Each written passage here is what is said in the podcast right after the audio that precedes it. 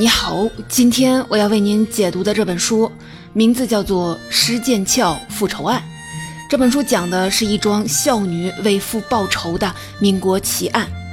一九三五年秋，天津一位名叫施剑翘的女子，为了给父亲报仇，在佛堂当众枪杀了当时已经皈依佛门的前军阀首领孙传芳。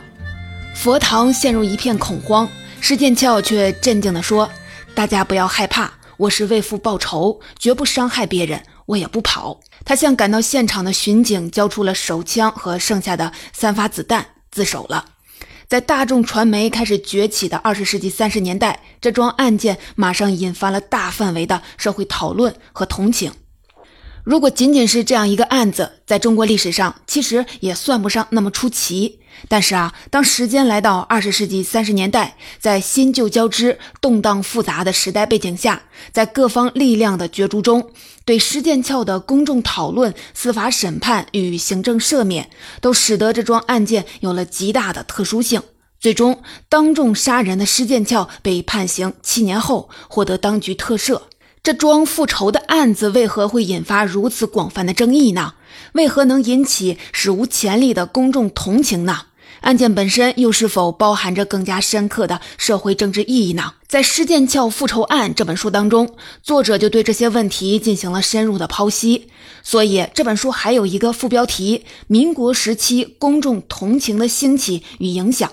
这本书的作者是美籍学者林玉沁。现任哥伦比亚大学魏德海东亚研究所的所长，《施剑鞘复仇案》这本书在2007年被美国历史研究学会授予费正清奖，被评为现代东亚历史研究中的最佳著作，这是一个非常有分量的奖项。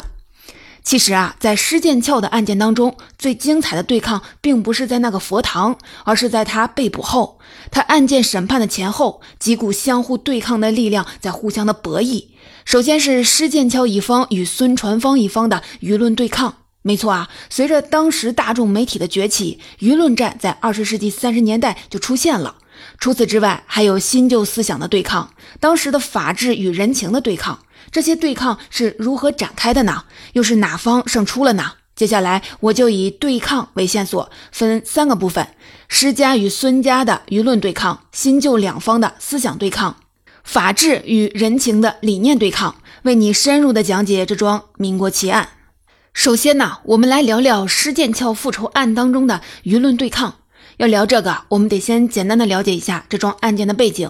施剑翘是安徽桐城人。他的父亲施从斌曾担任山东军务帮办，后来在奉系军中担任军长。一九二五年，直系军阀孙传芳成功的突袭了奉军，俘虏了施剑翘的父亲施从斌，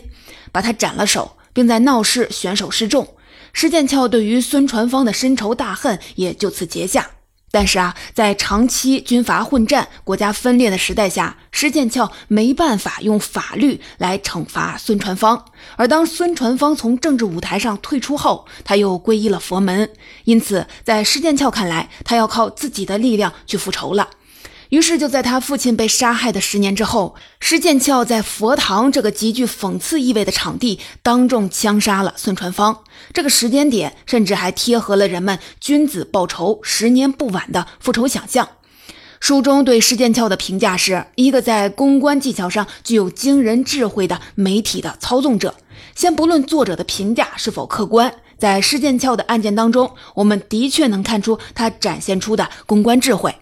首先呢，在杀人后，施剑翘立马自首，并且向在场的公众分发了一系列油印材料，分别是一首诗、一份犯罪动机声明，还有一份自白书、告国人书。施剑翘的声明是这么写的：“各位先生注意，第一，今天施剑翘原名古兰，打死孙传芳是为先父施从斌报仇。第二，详细情形请看我的告国人书。”第三，大仇已报，我即向法院自首。第四，血溅佛堂，惊骇各位，仅以至诚向居士林及各位先生表示歉意。施剑翘文字情感真挚，言辞恳切，通过这些材料详细的说明了自己的复仇动机，讲述了十年前孙传芳如何残忍的将他的父亲斩首，他保证报仇后会立刻的自首，还因血溅佛堂惊骇各位。向在场的人们表示了歉意。这些材料保证了施剑翘的解释不仅会被当时在场的几十个人知晓，之后还会通过媒体被公众所了解。事实上，这些材料的确很快就被全文转载供市民阅读了。案发几个小时后，当地报纸《新天津报》就印发号外，开始大肆的报道，而媒体的炒作才刚刚开始。接下来，施剑翘还向警察局提交了一份预备遗嘱，这也使得原本私密的遗嘱被公开，公众了解到了他作为长女在家庭承担的责任，以及他内心的真挚情感。施剑翘还多次召开新闻发布会澄清不实言论，在监狱中，他也多次的接受记者采访，还时不时发表一些在狱中写的诗词。有些诗描述了他在狱中学习古典诗词，或者教狱友写字；有些诗表达了他对家人的担忧和思念。总之啊，施剑翘的每个行为都得到了曝光，每个公开声明都富含强烈的情感。一个勇于献身的少女形象跃然纸上，迎合着大众对她的想象。人们对施剑翘抱有极大的同情，当时的媒体报道都盛赞施剑翘具有像男人一样的真挚英勇的美德。施剑翘的发言总是富含充沛的感情。一审和二审的开庭陈词当中，他在法庭上总是不能自己的就哭泣，他的含泪的陈词也都得到了全面的报道。他写的自白书公布后，《上海时报》用“一言一泪千言书”来形容他。在充沛的感情之外，施剑翘也强调，这场复仇是经过事先预谋和理性策划的。在他的哥哥、表哥、丈夫这个家庭中，所有的男性都不愿复仇后，她一个女人不得不亲自复仇，她的复仇也就更具备了正当性。在刺杀发生后，各大媒体也开始挖掘施剑翘过去的经历。她的过去相当纯洁，甚至她嫁给她的丈夫也是因为她的丈夫当初曾答应帮她报仇。在古代中国，人们对妇女的贞操有很严格的要求，只有贞洁的女性才能成为妇女典范。而施剑翘没有爱情的婚姻，也塑造了她无瑕的形象。在施剑翘对自己故事的处理当中，他还动员了一系列极富情感感召力的文化主题，也就是一些古老的信仰。首先是儒家的报仇观念，报应之说在中国有着悠久的历史，儒家道德也一直赞许正当的自我牺牲，比如为父母、丈夫或者君主。第二就是佛教的因果报应学说。施剑翘在佛堂枪杀孙传芳，当时就有许多的人用佛教后果前因的观念为施剑翘辩护。最后呢，施剑翘还借用了关于巾帼英雄和大侠的通俗观念。中国自古就有侠的传统，侠是一个惩恶扬善的英雄角色。特别是在世道混乱的时期，侠帮助弱者对抗强权，是正义的代表。施剑翘就借用了这一形象，比如他的本名是施古兰，他把自己的名字改为了剑鞘，也就是利剑出鞘的意思。而且在他分发的材料当中，落款都写着“复仇女”，其中侠的含义都格外明显。除了以上这些策略之外，施剑翘之所以赢得众人的支持，还有一个不可忽视的重要的原因，那就是他刺杀的对象是孙传芳。袁世凯死后，中国经历了十年的军阀混战。地方军阀争夺权力、抢夺地盘，他们的自相残杀让大半个中国都生灵涂炭、民不聊生。一九二六年，国民党大举北伐，并在一九二八年名义上统一了中国，但实际上军阀们仍在继续的分裂着中国。二十世纪三十年代，人们对军阀的不满持续增长，这时施剑翘对孙传芳的谋杀行为就有点为民除害的意思了。而且，尽管当时孙传芳已经宣布退隐，遁入佛门，但就在他被杀的数月前，还流传着关于他的各种流言。有流言说他将重新的介入北平政治事务，还有流言说他在与日本人密谋合作。施剑翘也利用了这一点，将孙传芳描绘成了一个豺狼成性的军阀，大肆贬低了孙传芳，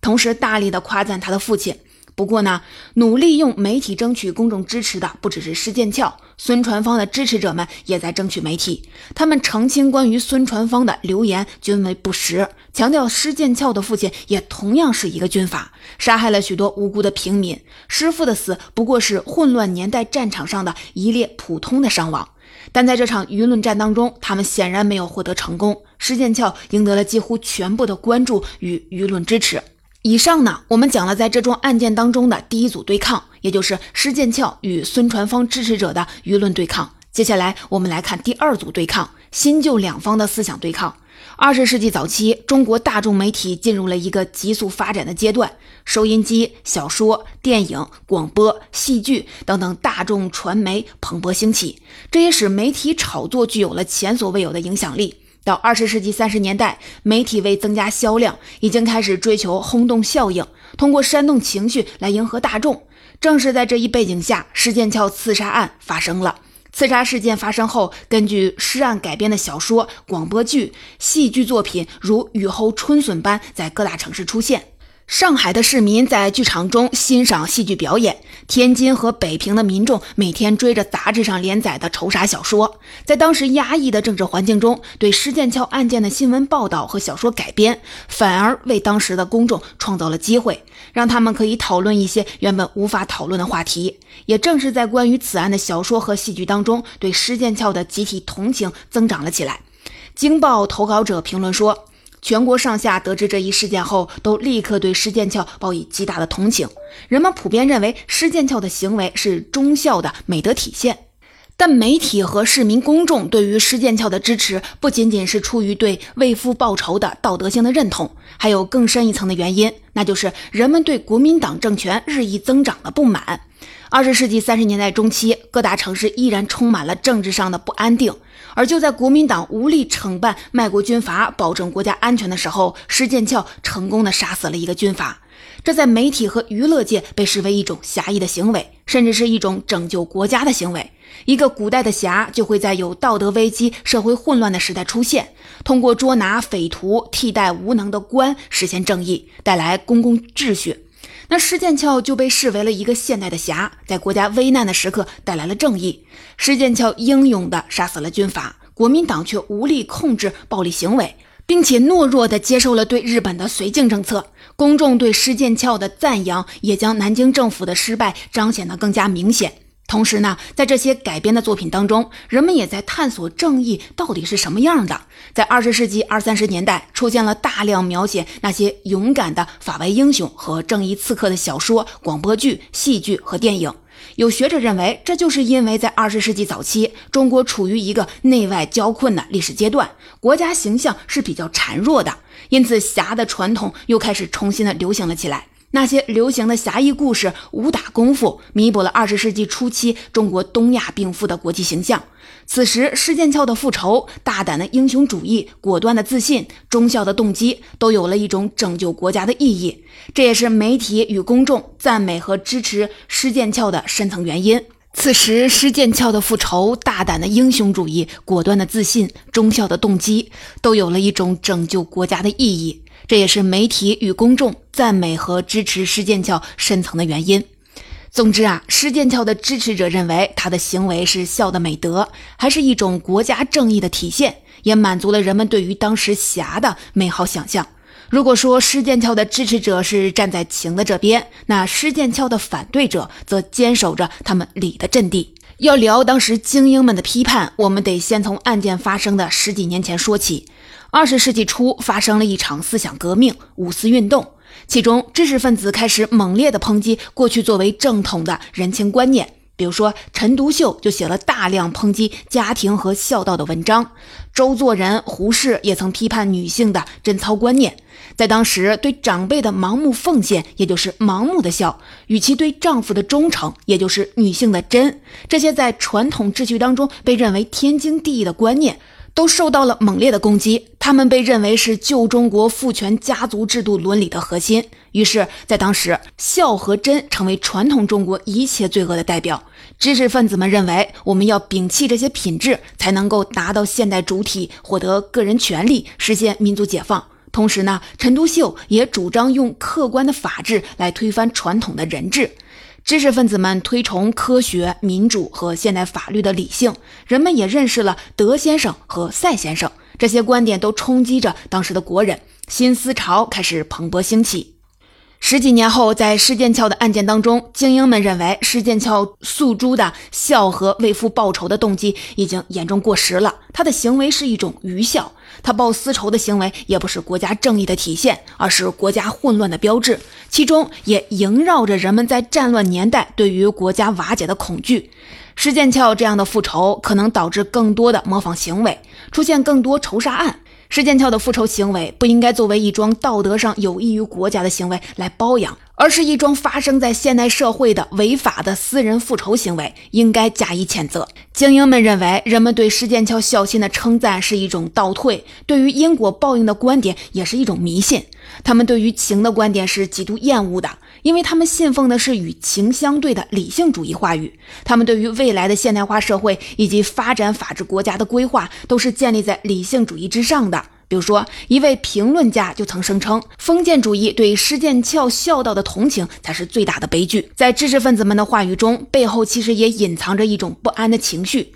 因为他们的处境变得有点尴尬。一方面，他们对新闻的大肆炒作极易令情绪激动的公众感到不满。这让他们在社会道德方向的影响力开始下降。为了重整地盘，他们对大众表达了不满与嘲笑。另一方面，他们也对当时那个具有侵略性的威权主义政府感到了不满，并对政府为拉拢公众特赦施剑翘的行为表达了蔑视。而且，在一九三四年，蒋介石发起了一场新生活运动，在这场运动当中，儒家道德重新被拿了出来。成为巩固国民党统治的手段。新生活运动重新规定了更加严苛的妇女道德的礼节，把儒家道德重新放在了高位上。有评论家就谴责施剑桥事件不过是复古派上演的一幕戏剧，其讽刺就是为了保守的新生活运动。提出不满的不仅仅是这些知识分子，司法改革者们也告诫人们警惕这桩以情为中心的案子。这就要说到案件中的第三组对抗——法与情，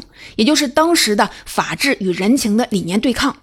二十世纪三十年代，由于帝国主义列强要求国民党统治的中国建立现代司法制度，以便让出治外法权，所以法学改革家们开始积极的提倡法治，来改善中国的民族命运。司法改革者们质疑没有受过教育的大众的情感，他们指出人情是一回事儿，法律又是一回事儿。对施剑翘的特赦，从情的角度看是合理的，但从法理学原则的角度来看是非常不合适的。不能贯彻法律，就会导致复仇主义，这是在中古时代或者是半开化社会才有的特征。公众同情威胁到了司法改革者们赖以存在的根基。说到这儿啊，我们又得聊聊施剑翘案件发生的时代的特殊性。在古代的中国，法律是处于中央政府的管辖权限之内的。到了二十世纪初，中国城市法律界开始变得越来越专业化，一个司法领域开始慢慢的形成。但在国民党政权的统治下，南京政府在慢慢的侵略着羽翼未丰的司法系统。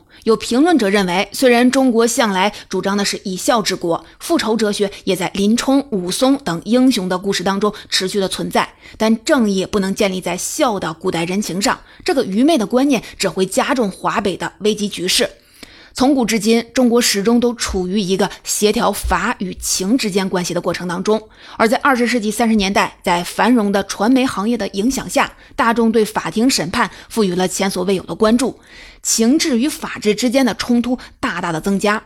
施剑翘案件开庭的那天，有超过两百人到场。在法庭上，施剑翘和孙传芳的长子孙家振都公开的表示了哀悼。上海时报的头条写道：“师女孙子各悲父死，法庭相对痛哭一场。”在双方律师的辩论中，施剑翘的律师们发动了打动人心的道德议论，引用儒家经典，强调施剑翘情感的真挚。并且强调被俘的施从斌的死亡是不公正的，而法律援助在这样一个混乱的时代很难实现，因此施剑翘才进行了正义的复仇。与此相反的，孙传芳方面的策略则是分析法律条文，并且激烈的批评了被告引用了儒家经典的行为，强调孝是不合时宜的道德情操，法院应该尊重国法，并且提出了警告。法院对仇杀案的支持只会使国家法律变得孱弱无力，逐渐的侵蚀社会和平。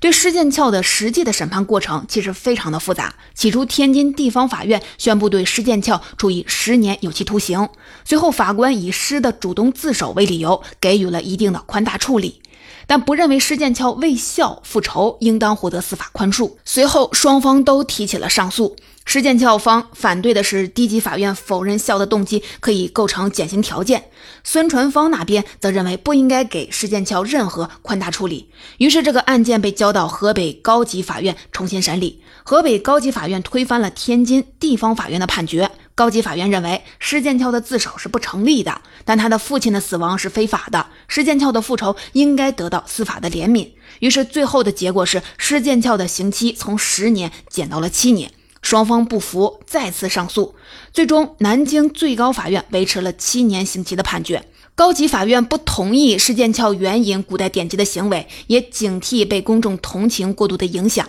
司法审判认为。构成减刑条件的，既不是施剑翘的效忠体现的道德价值，也不是压倒性的公众支持，而是施从斌的不合法死亡。省级审判花了大量的时间探讨施从斌死亡的公正性。通过这一区分，法庭把一个轰动的案子变成了一次强调法律正当程序的机会，并且捍卫了他们的权威。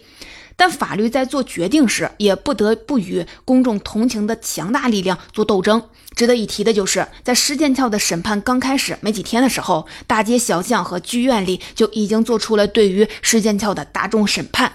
比如，在一场叫做《全部复仇女》的改编的戏剧当中，戏台上的法庭就赦免了施剑翘。强烈的公众同情不仅或多或少地影响了法庭，也吸引了国民党政权的注意。一九三六年的十月十四日下午两点，国民党政府宣布给予施剑翘特赦。为什么当时的政权要如此高调地支持暴力复仇呢？为什么他要把公众同情和已经过时的笑的动机又放在高位呢？答案就是为了扩张和巩固国民党政权的统治。一方面，国民党政权认可这桩凶杀的行为，迎合了公众的普遍同情，展示了他仁慈的统治；另一方面，这也给国民党政权提供了一个千载难逢的机会，来推崇他的新生活的理念，也就是对儒家道德的推崇。但这样的赦免也带来了典型的两难困境，那就是既要动员起正义的暴力力量，又要遏制这种暴力可能导致的混乱。在中国的历史上，政府对美德复仇的特赦并不新鲜。早在汉代，为了孝而复仇的行为不仅会被宽恕，还会被表扬。其实呢，孝也成为政治忠诚的隐喻，这对于巩固等级化的儒家社会秩序至关的重要。一方面要表扬美德情感，推崇儒家价值理念；另一方面不能鼓励法外行为。因此啊，国民党政府试图通过赦免来解决这一问题。本书进一步的分析，对于这次的特赦，当时国民党的话语显示出两种需要，那就是民族国家既要不断的发展、持续前进，又要把这种发展落实在一个恒长的本质当中。这个不变的本质可能是孝，可能是真，也可能是其他某种永恒的品质。施剑翘的孝心就代表着一种品质，一个弱女子可以转变成一个强大的复仇者，正如这个当时面临着重重问题的国家，希望转变成为一个强大的国度。特赦后，施剑翘过着低调的生活，但也没有完全从公共的舞台上退出。抗日战争期间，施剑翘又再次的成为情的代表。他在抗日战争期间高调参与了募款的活动，成为抗日的楷模。后来，施剑翘还曾经在苏州主持过一所为贫困儿童开的小学。施剑翘还借助这所小学，帮助过共产党员和进步青年。新中国成立后，施剑翘当选过北京市的政协委员。一九七九年，施剑翘逝世了，享年七十三岁。总结到这里，《施剑翘复仇案》这本书的精华内容，我就为您解读完了。一桩为父报仇的案件，在一个特殊的时代背景下，激发了前所未有的公众同情，并最终得到了非常特殊的处理，其中隐含着非常深刻的社会政治意义。正义的刺客与不受欢迎的军阀，旧传统与新思潮，情感与理智，法治与情志，都交织在这一复杂的案件当中。以施剑翘的复仇的案作为一个剖面，我们可以更加深入的了解那个特殊的二十世纪三十年代中，随着大众传媒媒诞生的公众的同情，开始如何的影响市民公众的政治参与、知识分子的态度以及司法审判的进程。任何事件的结局与影响都无法脱离它发生的社会背景。从施剑翘的复仇案中去理解不同的声音，理解当时的时代背景，理解法庭与政府的立场与处理方式，都能让我们更好的了解中国社会在那个转型时期的各类的思潮，也更好的了解媒体炒作与集体情感的力量。